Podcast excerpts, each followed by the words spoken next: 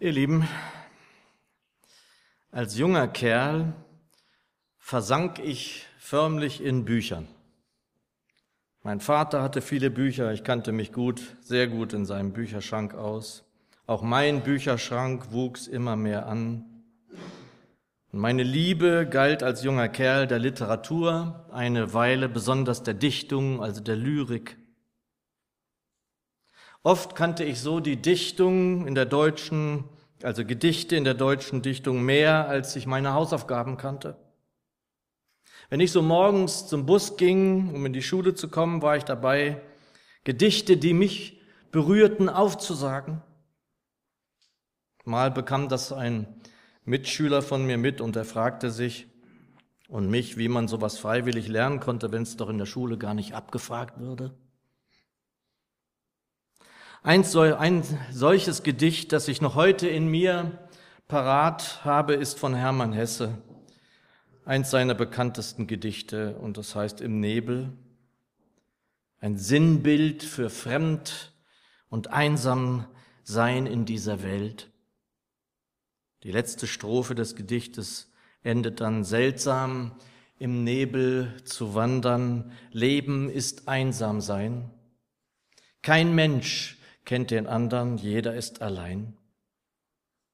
Und eins meiner liebsten Gedichte von ihm, das ich oft am Ende eines Tages so in meinem schmalen Zimmer las, bei offenem Balkon mit Blick in die Nacht. Ich habe meine Kerze ausgelöscht. Zum offenen Fenster strömt die Nacht herein, umarmt mich sanft und lässt mich ihren Freund und ihren Bruder sein. Literatur lebt in vielen Teilen von einem solchen Gefühl, das hier beschrieben wird. Ich trage noch immer diese Gedichte in mir, was man mal so auswendig gelernt hat, vor allen Dingen aus freien Stücken. Das ist eben nicht weg. Damals bedeuteten mir diese Worte in der Literatur beinahe alles. Ich habe heute noch immer zärtliche Gefühle dafür, doch mein Zugang dazu ist ein ganz anderer. Unser Predigtwort soll für heute aus Markus 3 sein. Markus 3, wenn ihr mitlesen möchtet, es sind die letzten fünf Verse, also Markus 3, die Verse 31 bis 35. Dort heißt es, und es kamen seine Mutter und seine Brüder. Und als sie draußen standen, schickten sie zu ihm und ließen ihn rufen.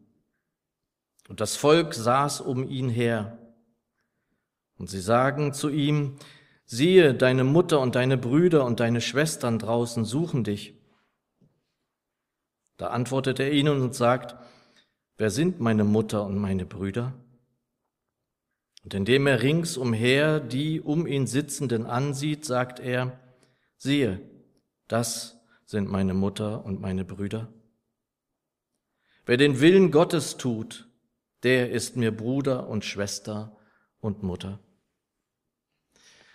Danke, Herr, dass du hier unter uns bist durch deinen Heiligen Geist, dass du uns leiten und führen willst mit ihm. So führe uns jetzt durch dein Wort. Amen. Es gibt nicht wenige Autoren, die das Lebensgefühl, das da vorhin beschrieben wird, in unsere Zeit hineinschreiben, wie es die Dichter, die ich gelesen habe, getan haben. Hermann Hesse hat Generationen sozusagen Stimme gegeben. Das, was viele Menschen fühlten, haben Schriftsteller, haben Autoren, Dichter ausgedrückt. Und wenn Menschen sich in solchen Worten wiederfinden, fühlen sie sich verstanden, Viele haben den Eindruck, nicht ganz alleine zu sein. Und auch wenn ich, wenn wir jetzt so nicht empfinden, sollte man das nicht runterspielen oder gar kein Verständnis dafür zeigen. Denn wenn wir Menschen durch und in Seelsorge verstehen wollen, dann dürfen wir da nicht einfach drüber hinweggehen. Es gibt nicht nur aus meiner bescheidenen Sicht mehr Einsame denn je. Die Großfamilie gibt es nicht mehr. Teilweise gibt es nicht einmal mehr Familie, so wie wir sie kennengelernt haben in den 50er, 60er Jahren. Single-Haushalte nehmen besonders in Großstädten dramatisch zu. Und diese Melancholie, diese Schwermut, die in Musik, in Literatur, in Filmen dies dann aufnimmt, ist deshalb nicht unwichtig oder sollte uns irgendwie zu Kopfschütteln bringen. Das ist Realität, Wirklichkeit, mehr denn je, dass Menschen sich fremd oder einsam in dieser Welt fühlen. Und ich dann in der Vorbereitung auch an jenes Wort von Heinrich Böll denken musste, das er einmal in einem Interview prägte, als er gefragt wurde, warum er glaube, er war ein gläubiger Christ. Und eine seiner Antworten war, weil wir uns hier nie ganz zu Hause fühlen. Ein Dichter, ein guter Autor, ein Schriftsteller ist ein Mensch mit Tiefe, jemand, der innehält, der es betrachtet, was er sieht, was er vorfindet. Und Tiefe, das ist so etwas, was mich schon immer angezogen hat. Tiefe ist etwas, was ich suche. Oberflächlichkeit ist nicht so meins. Und der Deutsche ist wohl auch von seiner Mentalität her ohnehin eher dazu neigend. Nicht in allem und auch nicht beileibe, beileibe bei allen ist das so. Doch die Großen, sagen wir mal, der Literatur, in unserer Sprache, der Musik, da sind wir uns sicher einig, waren Frauen und Männer mit Tiefgang. Einer von ihnen, Friedrich von Schiller schreibt am Ende der Ode an die Freude, alle Menschen werden Brüder.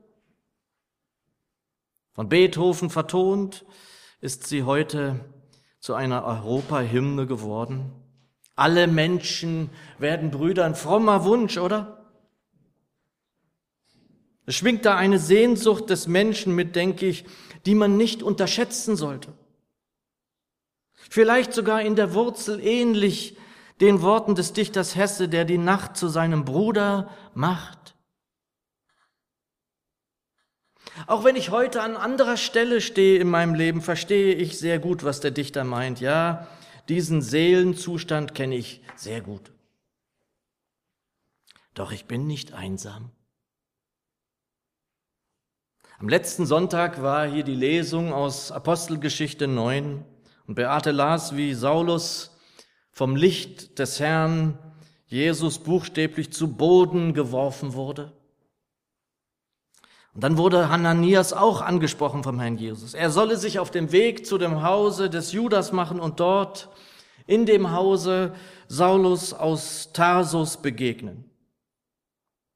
Und Hanania kannte den Namen dieses Mannes und sprach, Herr, ich habe viel von diesem Mann gehört, wie viel Böses er deinen Heiligen in Jerusalem zugefügt hat. Und der Herr sprach zu Hananias, dass er Saulus als sein Werkzeug auserwählt habe. Und dann kommt die Stelle, die mich am vergangenen Sonntag sehr berührt hat. Da ging Hananias hin und trat in das Haus und er legte ihm die Hände auf und sprach, Bruder Saul, Bruder Saul. Er wusste von der Vergangenheit des Saulus, doch jetzt tritt da eine Verbindung ein, die jede Romantik, jede Dichtung, jede Vernunft nach der Schrift übersteigt. Saul, mein Bruder. Ja, ich verstehe, was die Dichter da so schreiben, wie es ihnen geht, was sie empfinden. Doch die Nacht wird nie Bruder für mich sein können, das kann sie gar nicht. Auch werden nicht alle Menschen es sein können, leider, so ist das. Du, ich, wenn wir Jesus folgen, sind nicht einsam. Nicht nur, dass Gott selbst zusagt und zugesagt hat, er ist bei uns alle Tage und wie wichtig ist das? Was machte ein Dietrich Bonhoeffer beispielsweise fern seiner Brüder und Schwestern, fern seiner Verlobten, fern seiner Familie? Da hilft ihm doch nicht kein irgend so ein lapidares Gott ist bei dir. Das brauchen wir nicht theoretisch, das muss ich haben, das muss ich fühlen, das muss ich spüren. Mir nutzt keine Nacht. so sehr ich den Nachthimmel liebe und meinen Schöpfer darüber anbete, sie kann mir keine Nähe geben. Doch uns ist es zugesagt, Jakobus 4, Vers 8, unter anderem einer, eine der wichtigen Stellen, naht euch zu Gott, so naht er sich euch. Das ist die Wahrheit. Sollte er nicht? Er wohnt doch in dir und mir, wenn du ihm es gegeben hast, was dich eigentlich ausmacht.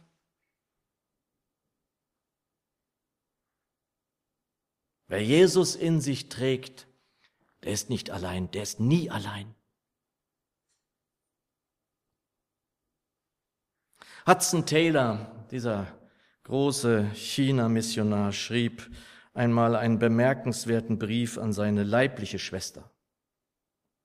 Da hat er so Erfahrungen und Erkenntnisse mit ihr teilen wollen, die er gerade hatte. Und da schreibt er, ich erkannte nicht nur, dass Jesus mich nie verlassen will, sondern dass ich ein Glied seines Leibes, Fleisch von seinem Fleisch, Gebein von seinem Gebein bin? Der Weinstock, das sehe ich nun klar, besteht nicht nur aus Wurzel, sondern als Ganzes aus Wurzel, Stamm, Ästen, Zweigen, Blättern, Blüten und Früchten. Und Jesus ist nicht nur das, sondern er ist auch Boden, Sonnenschein, Luft und Regen und unendlich viel mehr, als wir je erträumt, gewünscht und nötig gehabt hätten. Oh, welche Freude, diese Wahrheit zu erkennen. Ich bete nur, schreibt er weiter, dass die Augen deines Verständnisses erleuchtet werden, damit du erkennst und erlebst, welche Reichtümer uns in Jesus frei geschenkt sind. Meine liebe Schwester, es ist herrlich, wirklich eins sein zu dürfen mit dem auferstandenen und erhöhten Heiland, ein Glied Christi zu sein. Wir sind von einem Stamm. Das ist es, was dieser Hananias, dieser Mann Gottes dort verinnerlichte, als er zu Saulus ging und ihm die Hände auflegte. Bruder Saul. Die Verbindung, die Jesus in dir und mir zu ihm und untereinander geschaffen hat, ist in des Wortes eigentlicher Bedeutung unendlich. Und vorhin haben wir von unserem Bruder Kai gehört. Eins seiner Lieblingslieder war, bind uns zusammen. Und deswegen sind wir mit ihm auch verbunden, so als wäre er noch hier. Mit der leiblichen Schwester, ich habe ja nun noch sechs Geschwister. Dem leiblichen Bruder sind wir verbunden, das sind Blutsbande, ganz klar. deshalb tut das auch so weh, wenn da was nicht stimmt untereinander. Doch das, was uns als Geschwister in Jesu untereinander verbindet, das ist ewig. In, e, in Jesus sind wir ewig verbunden. Und deshalb ist es mir manchmal in Raumgemeinde auch so unverständlich, wie es da überhaupt möglich sein kann, über längere Zeit in Unfrieden miteinander zu sein. Und deshalb sagt uns das auch die Schrift. Das ist ein ganz wichtiger Ratschlag, dass wir nicht die Sonne untergehen lassen sollen über unseren Zorn, Epheser 4. Denn deine Schwester, dein Bruder in Jesu Namen ist die und der Heilige, mit dem wir einmal zu Tisch sitzen werden, in den Himmeln das wissen wir manchmal leider nicht mit unseren Verwandten, mit unseren leiblichen Verwandten. Das wissen wir manchmal nicht.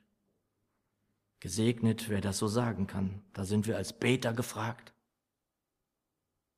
Und so dürfen wir auch die Worte Jesu verstehen aus Vers 33. Wer sind meine Mutter und meine Brüder? Und